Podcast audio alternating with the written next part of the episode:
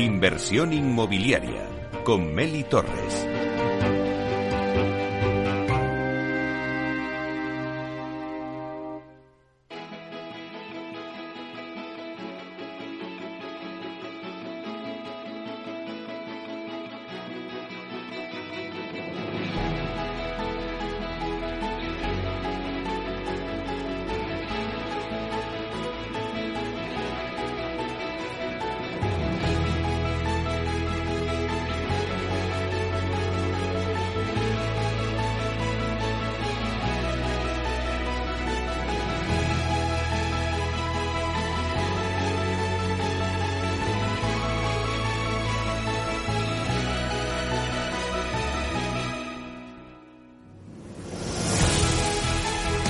Bueno, pues nuestra entrevista hoy de la semana hemos querido saber eh, cómo está la situación en el entorno de las cooperativas de viviendas. Tras la vuelta de las vacaciones y con la vista puesta en una recesión económica eh, en otoño, pues queremos saber cuál es la situación a la que se enfrentan en estos momentos el modelo cooperativo de viviendas. Y para ello contamos hoy en el estudio, en directo, con Juan Casares, que es presidente de la Confederación de Cooperativas de Viviendas y Rehabilitación de España, con COVID, y también de la Federación Territorial de la Comunidad de Madrid. Buenos días, Juan. Hola, Meli. Buenos días. Encantado. Bueno, pues sabes que para mí siempre es un placer que estés aquí en esta casa, que podamos tomarle también el pulso al sector de las cooperativas, que yo creo que es un sector muy importante. Y sí que es verdad que me gustaría que nos contaras un poquito, ahora a la vuelta de las vacaciones, cuál es la hoja de ruta de Concovi para, para lo que acá este año, que ya que ya pues quedan pocos meses que acabe. Y también si hay una posible recesión económica en otoño, ¿cómo, cómo se puede trasladar eso al modelo de cooperativas de viviendas aquí en España? Bueno, em, el objetivo de Concovi sigue siendo el mismo, Meli. Concovi como agente social reconocido por el Estado en, en materia de vivienda sin ánimo de lucro es atender las necesidades de la sociedad e intentar mejorar el acceso a la vivienda a, tantísimas familias que escogen el modelo cooperativo o la economía social para, para poder para poder eh, diseñar, construir y, promocionar su hogar, ¿no? Entonces nosotros lo que tenemos que hacer es adaptarnos, que en eso sí tenemos yo creo que, que, una habilidad especial eh, por, por ser expertos en escuchar las necesidades de la gente, tenemos esa capacidad de muy versátil para adaptarnos a las necesidades reales de la sociedad e intentamos ser el altavoz, que ese es el principal objetivo de Concovi, tú lo sabes, lo hemos tenido en cuenta siempre, ser el altavoz de la gente o de la calle para las administraciones públicas. Nosotros queremos que nuestros políticos, los que nos legislan y los que nos intentan representar y hacer la vida un poquito más fácil, sepan qué es lo que hace falta a las familias españolas para poder mejorar el acceso a la vivienda. Esa es mi hoja de ruta, no va a cambiar, siempre va a ser la misma. Lo que cambia son los escenarios, ¿no? Cambian las políticas nacionales, internacionales, las necesidades de, de, la gente conforme a evoluciona el mundo, ¿no? y el mundo evoluciona, es verdad que muy deprisa y sobre todo con situaciones y circunstancias inéditas, ¿no? Acabamos de pasar de una pandemia y parecía que es lo peor que nos podía pasar, ¿verdad? Y ahora pues estamos enfrentándonos a otra crisis inédita, como son las, las, los costes de, de, las materias primas, de los consumos de energía y, todo pues eh, acrecentado y empeorado por, por una, una crisis internacional como es la guerra de, de Ucrania que evidentemente pues está generando pues una inestabilidad y una inseguridad ciudadana, política, económica y financiera a niveles internacionales hasta ahora nunca vistos por, por al menos por la gente de nuestra generación, ¿no? Entonces, mm, a tu segunda pregunta, manteniendo nuestra hoja de ruta, que es la de atender a la gente, nosotros eh, lo que lo que tenemos que, que intentar es que esa recesión, eh, que si se produjera, eh, no estoy hablando de que nosotros entendamos que, que ya es, es una situación anunciada, Mm, estén las cooperativas o las entidades sin ánimo de lucro, volvamos a estar a la altura de lo que se espera de nosotros. Mira, Meli, las cooperativas hemos incrementado históricamente nuestra actividad y la defensa de lo que representamos, da igual vivienda, eh, educación, agroalimentarias, cooperativas del mar, cooperativas de transporte, hemos acrecentado nuestra función social, el objeto social, precisamente con las crisis.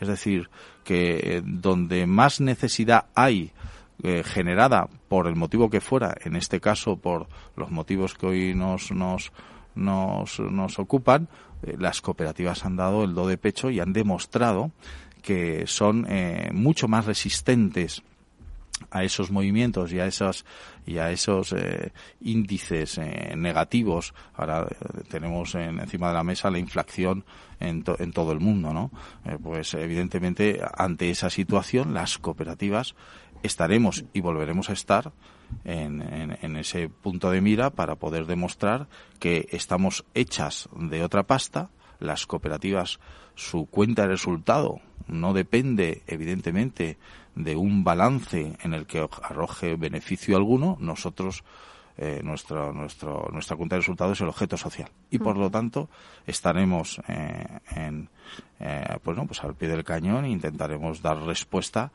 en colaboración público-privada siempre con las administraciones que eso lo hemos dicho con COVID estará siempre para tenderles una mano y bueno pues hacer un poco más fácil esta dura situación que, atravesamos.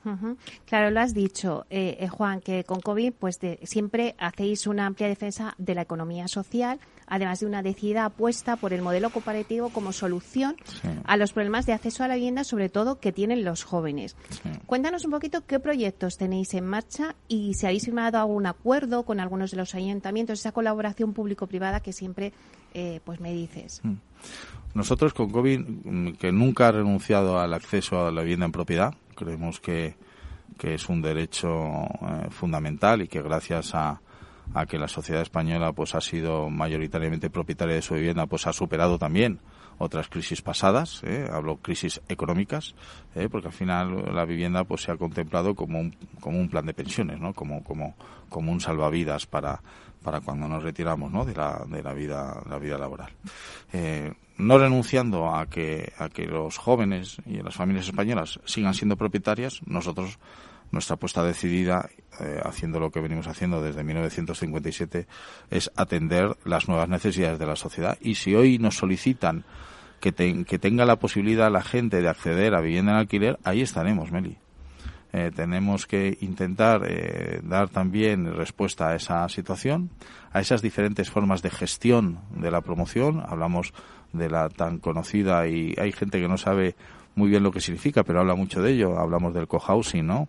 O del housing senior, eh, que al final son formas de gestión, no es un título de acceso a la vivienda, como otros afirman, pero el, cohousing se puede se puede implantar como gestión comunitaria ¿eh? y gestión de interés social a, diferentes fórmulas de acceder a la vivienda, en alquiler, en derecho de superficie, en cesión de uso y, por supuesto, en propiedad.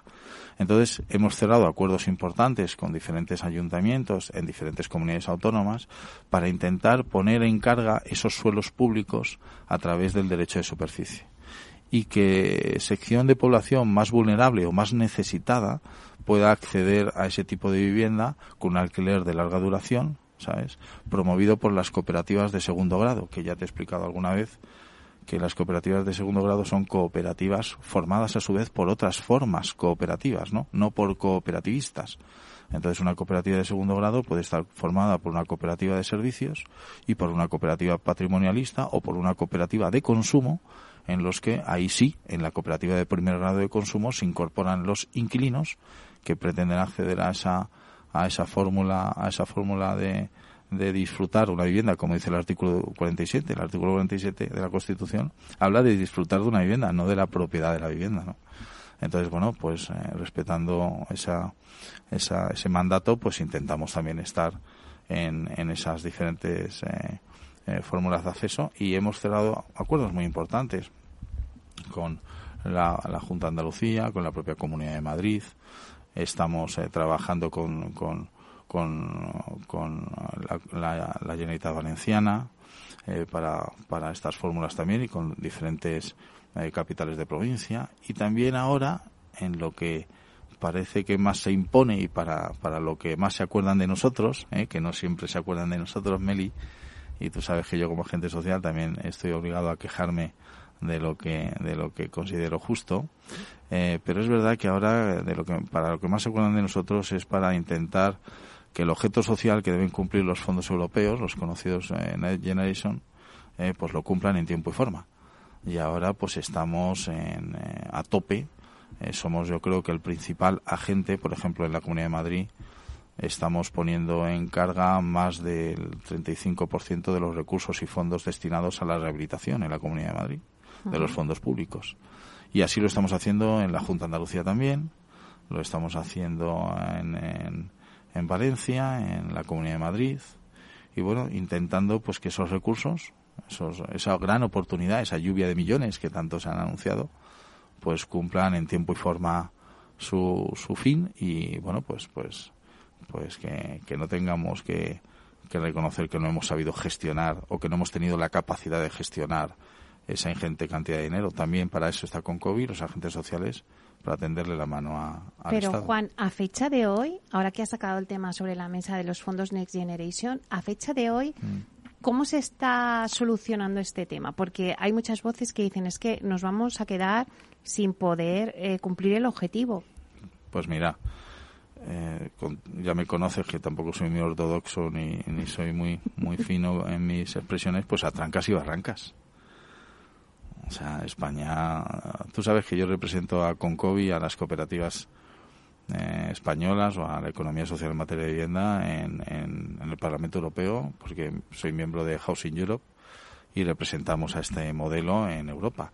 Y en Europa se lleva hablando de esta, de esta posibilidad de crear una línea de financiación y de subvención para, para potenciar esta fórmula, la del alquiler y la de, y la de la rehabilitación, desde hace eh, casi 10 años. Y solo la pandemia ha sido el, el, el, bueno pues la, chispa motivadora lo que ha lo que ha generado pues que se precipitara eh, de una manera tan tan evidente pero se lleva anunciando esta necesidad de generar el parque de alquiler en España desde hace muchos, muchos años, y lo sabemos, y rehabilitar el parque de vivienda existente con más de 50 años, esto ya es un, es un debate más que, más que reconocido y estudiado. El problema es que, como no nos lo hemos creído y no nos hemos preparado para ello, Meli, ahora vienen los fondos, los recursos eh, de Europa, ¿eh? y ahora el Estado, pues evidentemente, pues tiene que dar una solución, tiene que dar una solución a, cómo se gestiona y en quién se apoya para que para que esas entidades colaboradoras y esos agentes rehabilitadores pues cumplan cumplan con esa tarea. Porque tampoco podemos pedirle y lo he dicho siempre a la administración que sea la administración la que resuelva exclusivamente la papeleta como dice algún grupo político que me extraña todavía que quieran personalizar tanto en sus siglas esta responsabilidad porque sin colaboración público-privada es imposible avanzar. Pero en España y en cualquier país de, Europa, donde nos sacan, por cierto, muchísima ventaja, ¿no? Entonces ahora eh, no quiero ser eh, negativo, sabes que soy por naturaleza una persona muy positiva, me encanta pensar que aunque nos costará, y en estas primeras etapas y en estas primeras convocatorias tendremos que aprender eh, de los errores que hemos cometido y que se están cometiendo todavía, pero yo creo que, que España hará un buen papel y cumplirá con, con sus obligaciones y, por supuesto, con COVID ya está asumiendo las suyas también y estamos eh, tutelando proyectos importantes de rehabilitación, como por ejemplo Puerto Chico, aquí en Aluche, es el proyecto de rehabilitación más grande de Europa, con más de 5.000 viviendas pendientes de que sean rehabilitadas. Ya ha sido declarada el área de rehabilitación gracias a la intervención de Concovi y a la colaboración del Ayuntamiento de Madrid por la Comunidad de Madrid. Y, por ejemplo, eh, un, un, barrio muy, muy bonito e importante en Aranjuez, propiedad de Segipsa, de de, la, de la entidad estatal de patrimonio. También ha sido declarada área de rehabilitación eh, por las gestiones que ha realizado y la intervención de Concovi a través del Ayuntamiento de Aranjuez, que sabes que quien propone la iniciativa es la administración local, pero luego la, la, autonómica es la que lo concede. Como nosotros, gracias a Dios, nos llevamos bien con todos los ayuntamientos, que Meli sabes que no tenemos color político, y nos llevamos bien con todas las comunidades autónomas, pues gestionamos e intermediamos en, esa, en esos procesos. Pero ¿qué dificultades os habéis encontrado en esas gestiones? Porque me has contado dos hechos, dos casos que, han salido bien, pero supongo que, qué dificultades os encontráis cuando tenéis que gestionar todos estos fondos. Como siempre, como siempre lo, lo, más tedioso es el, el, protocolo administrativo, la gestión administrativa. Como, y luego la, la, la falta de coordinación para, para, para desvincular unas unas ayudas de otras. Es decir, tenemos que intentar coordinar las ayudas mejor entre las del plan estatal, las del IDAE, por ejemplo, ¿eh? y las que vienen de los fondos europeos. Tenemos que intentar que eh, se optimice los recursos de las diferentes ayudas, incluso planes locales que parece que quieren luchar o que quieren competir contra el plan estatal o contra estos fondos europeos. Tenemos que intentar aunar las fuerzas de todas las administraciones para que el beneficiario final, que es ese vecino, ese comunero o ese, esa, esa escala de, de edificio como mínimo, ese barrio que se puede beneficiar de esas ayudas, accedan a ellas con la máxima seguridad. Es decir, tenemos que generar rigor y tenemos que generar confianza. Todavía hay barrios que no se creen que van a poder ser eh, eh, beneficiarios de, esa, de esas ayudas. La Administración no ha creado durante estos años una cultura de la confianza, no ha creado ese confort que necesitan los ciudadanos para poder dar el paso, porque al final los promotores son los ciudadanos eh, organizados y además teniendo que ser gestionados por profesionales que realmente velen por el interés del ciudadano y del colectivo social al que representan. Por supuesto, evidentemente generando los recursos y los beneficios industriales que tengan que generar todas las industrias que, que a ellos lo rodean. Pero la mayor dificultad que con la que nos hemos encontrado es, eh, es eh, la, la, la vinculación eh, de la ayuda directa, es decir, el objeto social que se pretende que se pretende alcanzar con la tramitación. Tendría que ser mucho más ágil, tendría que ser eh, algo mucho más llevadero eh, eh, y mucho más asumido. Por ejemplo, siempre hemos dicho que la industria del automóvil nos saca ventaja en todo, ¿no? Pues todos esos recursos que ellos han utilizado para regenerar su parque, para renovar, para para que esas subvenciones, esas ayudas lleguen directamente en, cuestión de horas con, con, con declaraciones responsables y con todo eso tenemos que intentar que, que, que, lo imite y lo, y, lo, y lo lleve a cabo también el sector inmobiliario y, por supuesto, la rehabilitación. Claro, como siempre, la tramitación ahí es donde, donde hay un reto ¿no? por delante en el sector. Eh, hablamos también de, del mercado, ¿no? Eh, ahora mismo, pues sube la inflación, suben los tipos de interés, eh, las hipotecas, eh, bueno, pues al final la gente pues se piensa, ¿no? Las operaciones. Entonces, para que no haya esa subida de precios y se traslada al final a la vivienda, eh, las cooperativas son la única opción eh, viable en estos momentos en el mercado eh, ante la subida de precios, porque tienen los precios pues más tasados, ¿no? Hombre, yo como presidente con COVID nunca diría eso. yo puedo conocer y sé que hay eh, profesionales del sector cooperativo que vienen a decir que ellos son los mejores y que son la única solución para todo, ¿no? Mm. Nosotros, por supuesto, no vamos a cometer ese error. Yo creo que la solución para acceder a la vivienda en España eh, no pasa solo por la economía social. Solo hay tres formas o fórmulas de acceder a la vivienda, Meli, que es la promoción inmobiliaria, lo que hacen los promotores que legítimamente buscan un beneficio industrial, nosotros, los autopromotores, las sociedades cooperativas, y hay otra entidad sin ánimo de lucro que son los promotores públicos. Es decir, entre los tres tenemos que intentar eh, perfeccionar el sistema e exigir que se perfeccione el método para acceder a la vivienda y hacerlo también mucho más ágil. Yo creo que aquí el problema, y lo hemos venido diciendo en tu programa, muchos profesionales, da igual que seamos o no cooperativas, el gran problema del acceso a la vivienda y cómo podríamos intentar ayudar al impulso de nuestra economía siempre ha sido o fundamentalmente ha tenido un maltrato fiscal tremendo. No hay políticas fiscales que realmente acompañen a los profesionales, a las tres figuras, ¿eh? no solo quiero hablar de nosotros, de las cooperativas, que por supuesto también, no hay un tratamiento fiscal que respete la importancia que tiene acceder a una vivienda y que además comprenda la utilidad económica y productiva que tiene para nuestro país. Un país que es líder mundial en la construcción, junto con el sector servicio y turismo. Tenemos que potenciar nuestros potenciales, tenemos que eh, mejorar nuestros potenciales e intentar mimar y proteger a esas industrias que hacen posible el acceso a la vivienda. La inflación la subida de los precios desmesurados de, que generan la inflación de los de, de, las materias primas eh, no, no, podemos pedirle a la construcción, al sector de la vivienda o al sector de la economía social en materia de vivienda que resuelva esos problemas, porque directamente están impactando en la, en la, en la generación de, de acceso a la vivienda. Lo que pasa es que volvemos, Meli, al, al, inicio de mi exposición. Las cooperativas, todo ese escenario lo soportan mejor.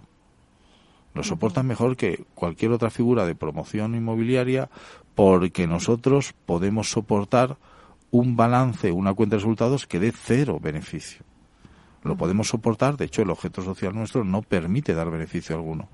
Por lo tanto, una subida del precio en los materiales de construcción, quien la ha soportado mejor te estoy hablando de dos años atrás, como tú bien sabes, ahora se están estabilizando, gracias a Dios, esos, esas partidas de obra, ¿eh? la han soportado mejor las cooperativas. Las cooperativas hemos arrancado proyectos que no estaban destinados para nosotros y que promotores inmobiliarios han tenido que abandonar. Y han tenido que abandonar además con toda lógica. Entonces, ¿cómo se va a frenar la subida de los precios de los materiales? Pues eh, evidentemente eh, intentando reducir los precios del sistema productivo de esos materiales. ¿Cómo le vas a pedir a Porcelanosa, que no quiero hacer eh, propaganda de, de ninguna empresa, amiga, por cierto, que te reduzca sus materiales si el gas de los hornos que tienen allí en Valencia genera se, les está incrementando su coste eh, pues una barbaridad pues todo eso te lo puedes llevar a las escalas que tú quieras en todo en todo en toda la rama de la construcción ya estamos terminando nos queda un minuto pero eh, Juan dime eh, qué propone Comcovi eh, para que un poco también a las administraciones públicas para que las cooperativas de vivienda estén en el centro, como me decías tú antes, que sean una, una cosa pues encima de la mesa. Que sean valientes. O sea, yo lo que le pido a, al alcalde de Madrid, por ejemplo, estamos en, su capital, en su ciudad, es que sea valiente y que cumpla con su palabra y que colabore con las cooperativas de vivienda abiertamente y que se apoye más en, en las entidades que sin ánimo de lucro, porque lo llevamos en nuestro ADN, pueden ayudarle a él y a Díaz Ayuso y a, y a Joan Ribó, un alcalde del otro extremo, ¿no? En Valencia, a cumplir con sus, con sus, con sus objetivos, con su programa electoral, y aunque no esté incorporado en el programa electoral, a innovar un nuevo programa y a generar política social de verdad que sean valientes. Lo único que le pido a, los, a, los, a los que nos administran y a nuestros políticos en él es que sean valientes y, que, y que afronten esas responsabilidades eh, con, con, con, un criterio y con, con una visión eh, eh, mucho más abierta. Pues lo dejamos aquí. Muchísimas gracias, Juan Casares, presidente de Concovi. Un placer. Gracias, Meli. Un placer.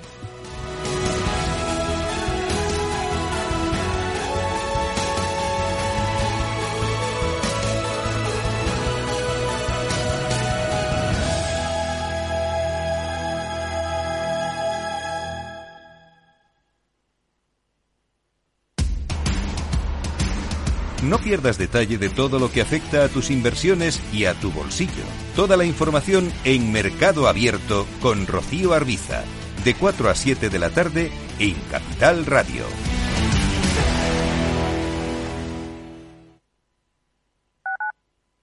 Capital Radio Madrid, 103.2. Nueva frecuencia, nuevo sonido.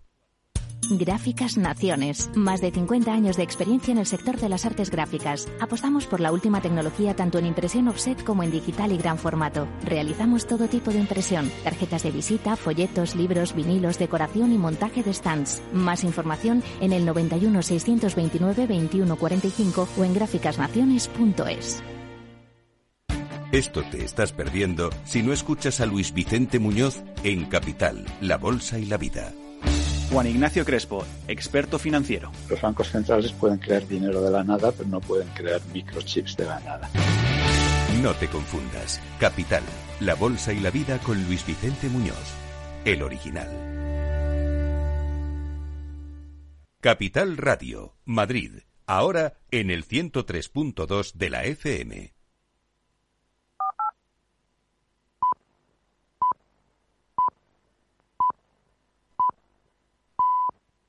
Inversión inmobiliaria con Meli Torres.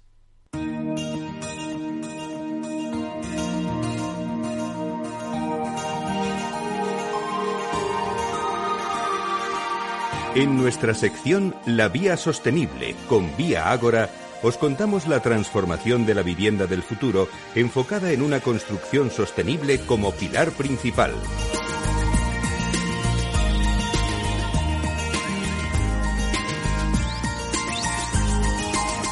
Bueno, pues vamos ahora con la vía sostenible. El sector inmobiliario está cada vez más comprometido con la sostenibilidad y está dando importantes pasos para hacer nuestro parque inmobiliario eficiente y respetuoso con el medio ambiente. Muchas de las empresas ya cuentan con planes estratégicos en los que priman estos aspectos. Vía Agora es una de ellas. Ha registrado el cálculo de la huella de carbono de la organización en el MITECO y entre los planes de la compañía está mitigar y compensar su huella para este año 2022. Bueno, pues para hablarnos de ello tenemos con nosotros hoy en directo en inversión inmobiliaria a la directora de comunicación de la corporación Vía Agora, Elena Márquez. Vamos a darle la bienvenida. Buenos días, Elena. Buenos días, Meli. Bueno, cuéntanos un poquito qué es la huella de carbono de una organización. Pues la huella de carbono es un método de medición de las emisiones de gases de efecto invernadero asociado a una organización o a un producto. Como sabéis, el gas de efecto invernadero más conocido es el dióxido de carbono y por ello la huella de carbono se mide en kilogramos de CO2 equivalente. Esto es porque se equiparan el resto de gases a su equivalencia en toneladas de CO2. En Viagora hemos calculado la huella de carbono de la organización recopilando los consumos directos e indirectos de materiales y energía. Cuando se habla de la huella de carbono de una organización, se miden tres alcances. El alcance 1, que son las emisiones directas, el alcance 2, que, se refiere a las emisiones indirectas, y el alcance 3, que viene de fuentes que no son propiedad de la compañía o que no puede controlar. Claro, y una vez que ya sabemos qué es la huella de carbono de una organización, ¿por qué es importante para una compañía como Vía Agora calcular su huella de carbono? Pues como saben, Meli, en la corporación estamos muy comprometidos con la sostenibilidad de nuestros entornos urbanos. Las compañías del sector creo que somos clave en el desarrollo de las ciudades y en la resolución de los desafíos que nos plantean los famosos Objetivos de Desarrollo Sostenible. Te voy a dar algunos datos eh, para ponerte en contexto. Según Naciones Unidas, las ciudades del mundo ocupan solo el 3% de la superficie terrestre, pero representan entre el 60 y el 80% del consumo de energía y el 75% de las emisiones de carbono. En el caso de la Unión Europea, los edificios son responsables de aproximadamente el 40% del consumo de energía y del 36% de las emisiones de CO2. Eh, como ves, son cifras que no podemos obviar, por lo que se hace imprescindible tomar conciencia y trabajar por una descarbonización progresiva de la economía y por la reducción de las emisiones contaminantes. Eh, para nosotros, en Vía Ahora es una línea estratégica Hemos desarrollado una política de sostenibilidad que tiene en cuenta todo esto y el registro del cálculo de la huella de carbono que hemos hecho estos dos años consecutivos, 2020 y 2021, bueno, es un paso más en este compromiso que hemos adquirido con la industria, con la sociedad y, y por supuesto, con el planeta. Desde luego, Elena, son cifras que nos hacen ver la realidad ¿no? y cuantificarla. Pero entrando un poquito más al detalle, ¿cuál es la huella de carbono de vía ahora? Pues a ver, la huella de carbono de 2020 fue de 15 toneladas de CO2 equivalente, lo que supuso 0,6 toneladas de CO2 por persona. Y el pasado 2021 la huella de carbono de la organización se incrementó un punto, 16 toneladas de CO2, pero se redujo a 0,2 toneladas por persona.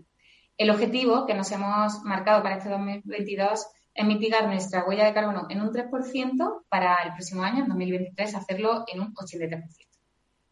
Bueno, pues son objetivos muy ambiciosos, pero seguro que sois capaces de conseguirlo. Se habla mucho de la huella de carbono que produce el sector, pero en tu opinión, Elena, ¿crees que es una industria comprometida con la sostenibilidad?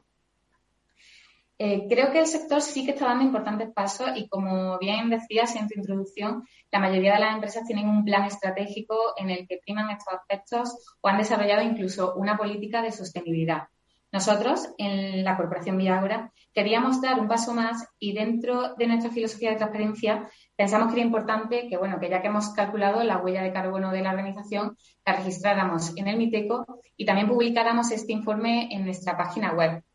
La finalidad es descubrir las principales fuentes de emisión de la empresa y actuar en consecuencia para así dirigir nuestras acciones y estrategias a disminuir la huella de carbono total que producimos. Además, de esta forma ratificamos nuestro compromiso para alcanzar ciudades más eficientes y sostenibles. Eh, creo que no nos quedamos en el discurso, sino que trabajamos por el ODS 11, referido a lograr ciudades más inclusivas, seguras, resilientes y sostenibles.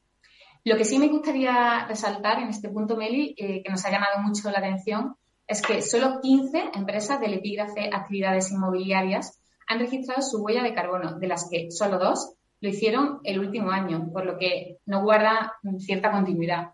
Para Vía ahora es un fin en sí mismo, ya que este registro nos ayuda a medir y evaluar nuestra huella de carbono para así poder mitigar y, compensarla.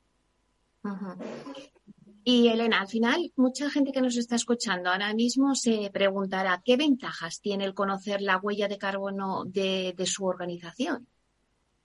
Pues como te contaba Meli, los resultados obtenidos son útiles para descubrir las principales fuentes de emisión de gases de efecto invernadero de la empresa y así poder actuar en consecuencia. Te voy a poner un ejemplo.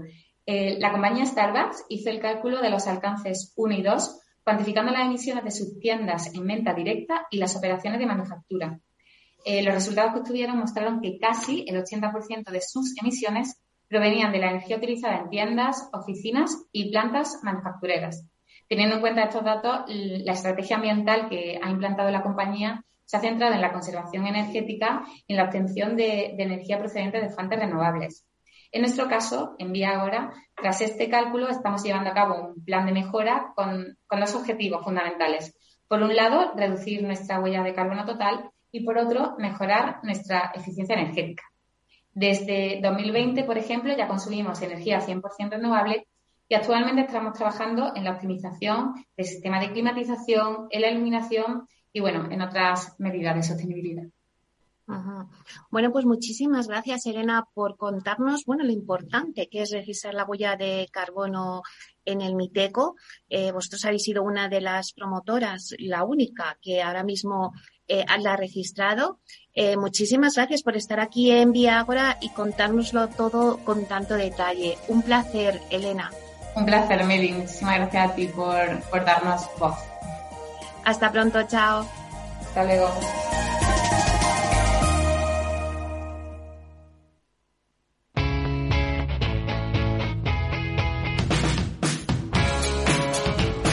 La economía despierta. Capital Radio.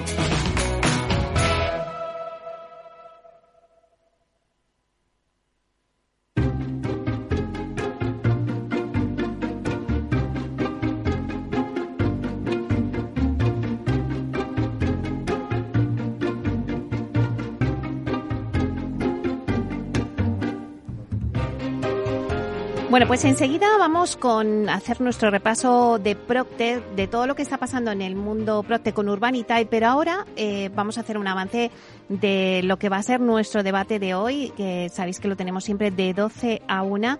Eh, bueno, pues hoy estamos de celebración, estamos de aniversario y nos vamos a ir con el Centro Comercial Lago en Sevilla, del AR España, que cumple sus tres años de vida. Lago es el mayor complejo comercial y de entretenimiento familiar de Andalucía que abrió sus puertas en Sevilla el viernes 27 de septiembre de 2019, hace ya tres años. Lo hizo a pleno rendimiento con sus 200 superficies comerciales ya alquiladas y operativas. Bueno, pues hoy vamos a hablar con los directivos del Centro Comercial Lago y también con los operadores del centro, pues tendremos con nosotros a Yelmo, AliExpress, con todos ellos vamos a hablar eh, de cómo ha evolucionado en estos tres años todo el tema de, del retail, ¿no? Eh, bueno, pues cómo eh, la gente ahora pues consume de otra manera. Vamos a ir analizando con ellos pues cuáles han sido las, las tendencias, eh, dónde están poniendo el foco, los consumidores en qué se están centrando, porque también es importante ver un poco, pues tras la pandemia, cómo ha ido cambiando todo el tema del e-commerce, la unicanalidad, los cambios en el comportamiento del consumidor, eh, tendencias, nuevos usos. Todo esto lo vamos a tratar con, con el director del Lago, que se llama Carlos Fita Luego también tendremos a Ignacio González, que es director general de promociones económica y parques empresariales del Ayuntamiento de, de Sevilla. Es importante tener al ayuntamiento para saber ¿Qué significa eh, este centro comercial en Sevilla? ¿Qué ha dado este centro comercial a los sevillanos? ¿no? ¿Qué les ha aportado? También tendremos con nosotros pues operadores, como hemos dicho, estará Javier Saura, que es el subdirector de comercialización de Cines Yelmo. Luego también estará Miguel Ángel Pérez Ortiz, que es director de retail de AliExpress. Eh, eh, vamos a hablar con ellos también de la unicanalidad y también con Sergio García, que es retail eh, director para Iberia del Grupo LAR y de LAR España. Y con nosotros también en el estudio estará Hernán San Pedro, que es director de Relaciones con Inversores y de Comunicación Corporativa de LAR España. Así que todo esto lo vamos a tratar de 12 a 1. Pero ahora vamos con nuestra sección del mundo Proctec con Urbanitae. Inversión inmobiliaria con Meli Torres.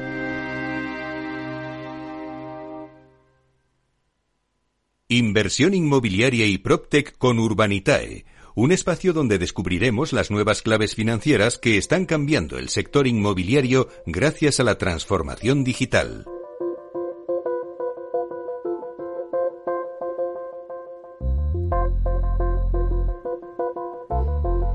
Bueno, pues hoy en nuestro espacio Inversión Inmobiliaria de la mano de Urbanita y vamos a profundizar en las claves financieras que nos ofrece el mercado de la inversión inmobiliaria. Y para ello contamos siempre con la presencia de José María Gómez Acebo, director de clientes institucionales en Urbanitae. Vamos a darle la bienvenida. Buenos días, José María. Buenos días, Beli. Buenos días a todos tus oyentes. Bueno, un placer porque esta vez es la primera vez que conectamos después de, de la vuelta de las vacaciones Espero que hayáis tenido unas buenísimas vacaciones, José María, y que hayáis cargado muchas pilas. Ya lo creo que sí, muchas gracias. Porque nos espera, nos espera un otoño divertido, ¿verdad? Eh, la verdad es que no nos falta de nada. Eh, salimos de una pandemia, nos metemos en otra cosa, bueno, pero eh, si te pareces, hoy abrimos hoy un poco el programa con la sección con vosotros hablando de inversión en el sector residencial. Y mira, quería comentarte que según datos de, la consultora CB Richard Ellis, Madrid y Barcelona siguen siendo los líderes en Europa cuando se trata de invertir capital en bienes raíces residenciales. En concreto, la capital es la ciudad europea que más capital ha atraído en el primer semestre de 2022, antes de que las turbulencias, pues como te digo, empezaran a, alastrar esta confianza ¿no? en los inversores. Luego, después de, de Madrid, pues le sigue Berlín, que es la ciudad también condal la siguiente, y luego Londres. Pero no sé, seguro que tú nos puedes comentar más detalles sobre este, este informe y si estás de acuerdo, ¿no? Con lo que ellos dicen, ¿no? De, pues que el residencial sí que está ahí eh, en el foco de los inversores, sigue estando. Pues sí, ha pasado a estarlo, la verdad es que sí. Bueno, a nivel internacional, eh, en, lo que es la inversión inmobiliaria a nivel general, eh, y sobre todo por culpa del COVID, teníamos un primer semestre de 2021 muy flojo y no se invirtieron más de 4.000 millones de euros. Ya sin pandemia, solo el primer semestre de 2022 se cuadriplicó esa cifra y superamos los 16.000 millones de euros de capital internacional en el mercado inmobiliario europeo. Ese nuevo capital internacional se, se, está beneficiando también de la fortaleza del dólar americano frente al euro y, por tanto, está habiendo mucho interés transfronterizo de países ya no solo del entorno europeo, sino de otros mercados. Y el sector de la vivienda es el que ha madurado más rápidamente y se ha consolidado como la segunda clase de activo más grande de Europa en términos de volumen de inversión. Es lo que tú decías. Mm. Madrid, que ha tenido 1.107 millones de inversión, ha sido líder a nivel europeo, seguido de Berlín y en tercer lugar Barcelona y Londres. O sea, estamos muy por encima de Londres, que es sorprendente.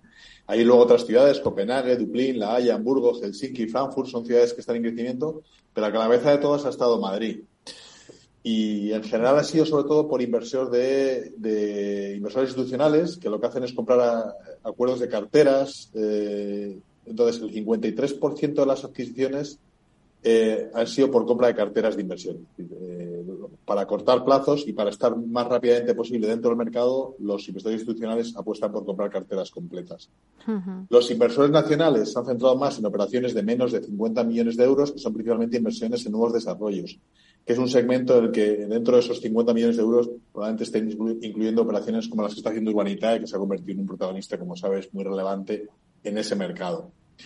Al final, los precios en general pues están viendo afectados también por unos costes de hundimiento más altos pero la confianza de los inversores en el edificio de alquiler está, sigue estando muy alta.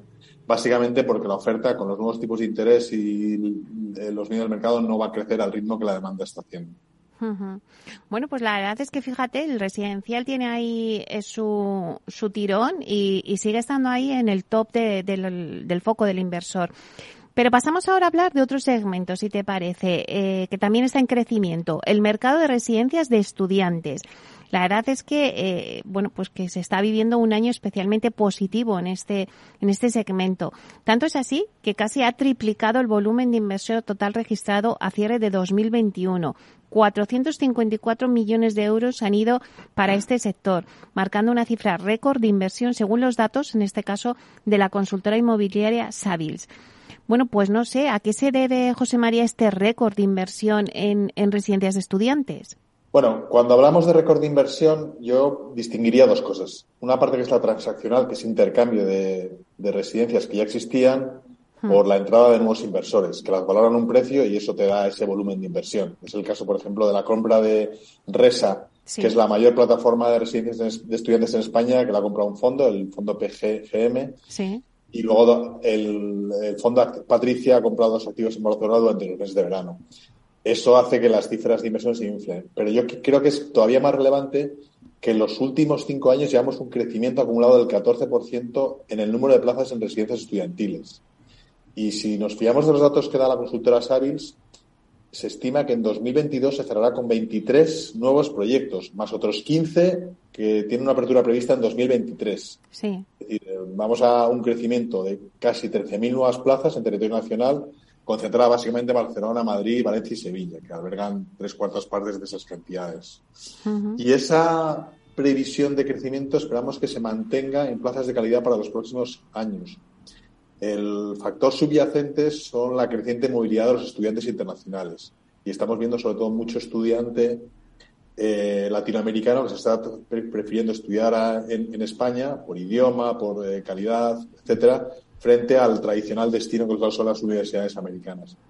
Em, y al final los buenos flujos de renta que están obteniendo las residencias de estudiantes lo hacen un, una, una, opción de inversión muy interesante para la gente que está apostando por el sector living.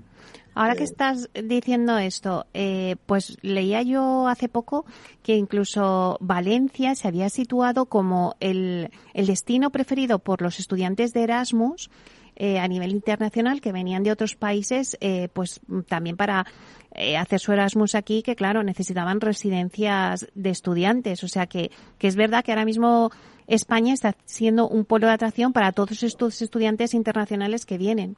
Sí, efectivamente. No sé si el Erasmus te marca la calidad de estudiante o la calidad de vida, porque hmm. ya lo vamos viendo.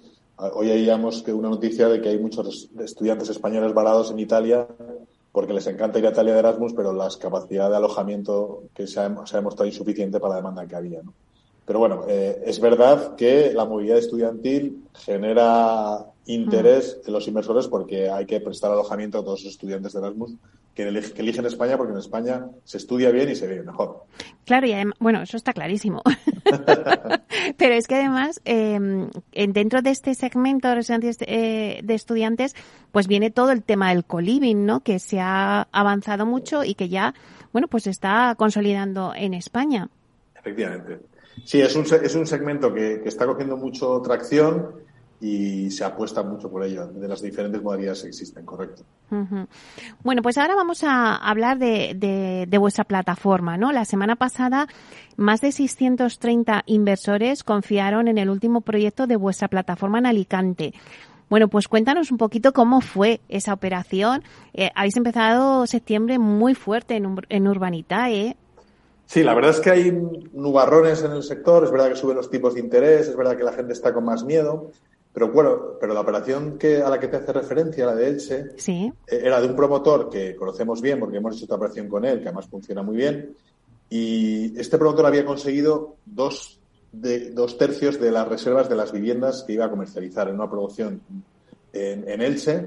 Es decir, el sesenta y tantos por ciento de la, de la producción ya estaba vendida sobre plano y lo había conseguido todo eso en menos de seis semanas. Eso nos daba idea de que comercialmente la operación iba a ser un éxito. Si tienes la parte comercial, que es ahora la parte más, más delicada, y ya se ha acotado bien los costes, el riesgo se, minimiza y por tanto nuestros inversores que lo ven rápidamente han apostado por esta operación. Ahora estamos parando una operación en, Madrid, eh, quizás la más significativa que estamos parando es una operación de, parkings en, Madrid con un viejo conocido de la casa que es el Grupo Anson, que hemos hecho ya ocho o nueve operaciones y hemos cerrado ya seis, todas ellas han cerrado con mejora de los retornos anunciados tanto en precio como en plazo. Y en este caso vamos a hacer un parking de unas 218 plazas en pleno centro de Madrid, muy cerca de la estación de Atocha, en una zona que además está muy colapsada en términos de, necesidades de espacio para aparcamiento. Y sean unos parkings modernos, con carga eléctrica, hasta con un pequeño trastero adosado. En un proyecto que ya cuenta con todos los permisos municipales, que podemos empezar a construir desde el día siguiente en que levantemos el capital. Y es una operación que entendemos muy interesante porque las plazas de parking en Madrid siempre tiene muy buena venta. Es posible que se retrase la venta porque la gente esté más asustada o quiera guardar liquidez, pero el valor va a permanecer en el tiempo seguro, incluso va a crecer. Por lo tanto, nuestra apuesta es, clara por este proyecto que esperamos poder publicar en los próximos días. Es verdad, eh, José María, que hay, que hay ciertos productos dentro del inmobiliario, ¿no? Como pueden ser los, las plazas de garaje, los parkings, o luego también los trasteros, que también has comentado ahora que, que iban, y, y, que parece ser que, bueno, pues que son unos productos inmobiliarios más residuales, pero luego tienen su tirón. Tienen su tirón, son un poco más complejos de gestionar en el sentido de que son menos, son más unidades hmm. y por tanto que para tener la misma inversión que un piso a lo mejor necesitas tener 12 trasteros. Pero hmm. por otro lado, la gestión es súper sencilla. Tú pagas tu, cuota de alquiler y ya está, y no hay problemas de humedades, no hay problemas de, líos, de, problemas de protestas entre vecinos, no hay problemas de desahucio, todo es mucho más, más sencillo, ¿no? Y por tanto es convertir un activo de inversión muy atractivo. Oye, y, de cara a los, ya nos has contado el de Madrid, eh, pero de cara a los próximos meses para cerrar el año, mm, ya tenéis un montón seguro de, de proyectos que estáis viendo. Eh, ¿Se enfocan por el lado de residencial también o, hay algún otro producto inmobiliario que también sea objeto de inversión ahora para los inversores? Eh, la verdad es que estamos apostando muy fuerte por el residencial y yo, más que hablar de, cambio de productos a ir a otro segmento, a nosotros el residencial nos gusta, nos parece que es un mercado profundo, que hay demanda, que hay baja producción y, por tanto, baja producción en el sentido de que se, están fabricando menos viviendas de las que el mercado en teoría demanda. Y, por tanto, hay, hay recorrido allí. Lo que sí que estamos viendo es que podemos ayudar también a los promotores, no solo desde el principio, en la parte de adquisición de suelo y acompañar en todo el proceso de la promoción, sino también en la parte de financiación, porque vemos que la banca está adoptando una posición muy dura. Y entendemos que operaciones que estén eh, con todo orden, con licencia, con un nivel de preventas elevado, que sean operaciones muy seguras y que se encuentren con la puerta cerrada del banco, podrán encontrar en Urbanitae una alternativa de financiación a un coste un poco más elevado, pero desde luego mucho mejor que el, de otras alternativas de financiación Hmm. y que va a permitir al fin y al cabo el promotor desarrolle su proyecto y lo, y lo saque adelante. Y es nuestra para los próximos meses. Claro, eso es, lo vemos un ejemplo muy claro en el residencial. Pero si nos vamos a otro sector que no hemos tocado y que también me gustaría tocar, el sector hotelero, que también vive un buen momento al recuperar su atractivo inversor tras la pandemia, eh, regresando a sus mejores niveles que ha tenido. La inversión en España en este segmento ha crecido casi, o yo diría, un, dos, un 22% en el primer semestre frente a la caída del 15% en el continente europeo. Eh, está claro que eh, al segmento hotelero pues parece no afectarle la inestabilidad política o energética o bueno la situación actual que, vivimos, ¿no? Bueno, ya sabes que había muchas operaciones embalsadas porque no se ponían de acuerdo comprador y vendedor por expectativas distintas. La gente no sabía qué iba a pasar cuando acabara el mundo COVID, o sea, lo que sería el escenario post-COVID, si la gente viajaría, sería turismo, etcétera. Bueno, lo que hemos visto es que el día que se han abierto las puertas, el turismo vuelve a entrar a tope las ocupaciones de verano han sido incluso superiores a las 2019 y por tanto eso que hace que el objeto, que el hotel sea nuevamente objeto de deseo de los inversores. Entonces, eh, es verdad que hay una subida de tipos de interés en ciernes, que pero, pero el, sector hotelero se mantiene como muy resiliente y estamos viendo que la gente quiere viajar, quiere aprovechar y esto beneficia al sector. Entonces estamos viendo volúmenes de inversión récord, estamos viendo que algunos de los hoteleros que tuvieron que desinvertir porque necesitaban liquidez en el momento de crisis, están recuperando cartera y vamos a ver eh, operaciones en los sitios tradicionales, Madrid, Barcelona, Baleares, Canarias, Costa del Sol, y vamos a ver bastantes transacciones. Ahora en este momento estamos en transacciones con un ticket medio de 30 millones, 28,8 y precios medios de habitación algo por debajo de 235.000 euros, que es un, es un buen nivel. Y ahí tendremos compradores que están desde, fundamentalmente, con un 60% estarán los, los grandes fondos y luego las socimis, socimis hoteleras, van a tener una cuota en torno al 15%, aunque está bajando ¿eh? respecto a lo que teníamos el año pasado, pues tiene menor actividad empresarial. Bueno, pues la verdad es que hemos dado un repaso al mundo de la inversión inmobiliaria en los sectores que están más activos ahora mismo o que están marcando tendencia y sobre todo eh, vuestro proyecto que vais a sacar próximamente que ya nos contaréis, eh, José María, en Madrid. Hemos dicho pues un parking eh, de 218 plazas en el centro de Madrid, ¿no? En, en, Atocha, has dicho, ¿no? Eh, cerca de Atocha, sí, de la avenida Mediterráneo. Será como... Pero son parcas, plazas para vender, no son de rotación. Será un plan parking para vender y liquidar la sociedad, como solemos hacer nosotros. Bueno, pues que los eh, inversores que nos están escuchando estén atentos a esta nueva oportunidad que, que ofrece Urbanitae. Pues muchísimas gracias, José María, eh, por, por, estar aquí como siempre, por, por regresar a la vuelta de las vacaciones y compartir este espacio con nosotros. Un placer. Igualmente, nos vemos pronto. Hasta pronto. Adiós, gracias.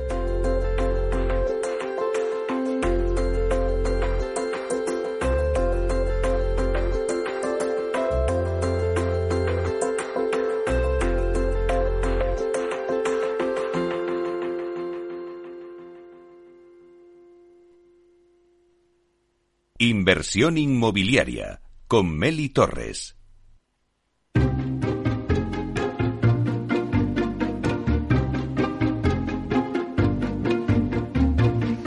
Bueno, pues ahora eh, no se muevan del sitio donde están y no desconecten de Capital Radio porque ahora vamos a, celebrar el aniversario del tercer año de vida del Centro Comercial Lago en Sevilla de, de Lar España. Así que Vamos a analizar con directivos del centro y con los distintos operadores del centro cómo ha evolucionado el retail en estos tres años y cómo ha impactado los cambios en el comportamiento del consumidor tras la pandemia y del e-commerce, tendencias, nuevos usos. Bueno, todo esto de 12 a 1.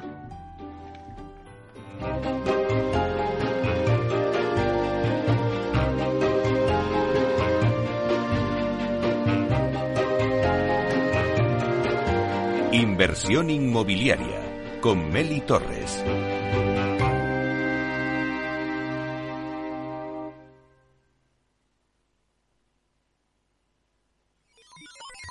Los robots escuchamos Capital Radio. Es la radio más innovadora. Oímos a Saragot, con Luis Vicente Muñoz. Ahí le has dado. Esto es Capital Radio. Di que nos escuchas.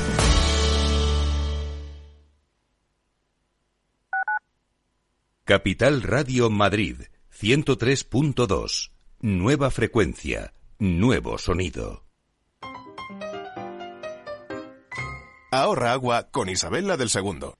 Esto va en serio. El ahorro de agua no entiende de estaciones. Es importante todo el año. Así que os lo recuerdo. ¡Ese grifo! Más consejos para ahorrar agua en canaldeisabelsegunda.es. Canal de Isabel Segunda. Cuidamos el agua.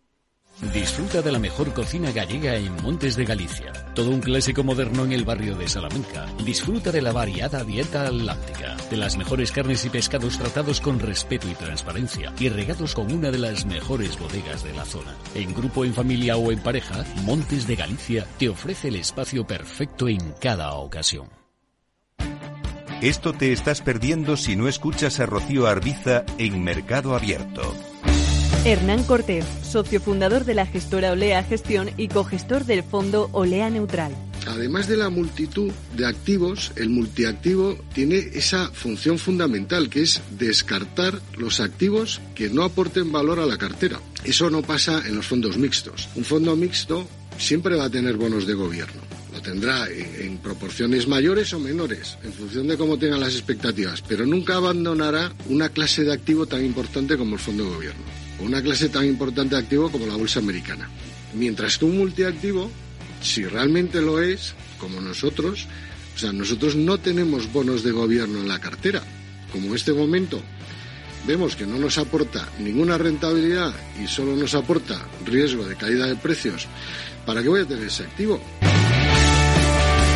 Mercado Abierto con Rocío Arbiza. Madrid 103.2 FM, Capital Radio.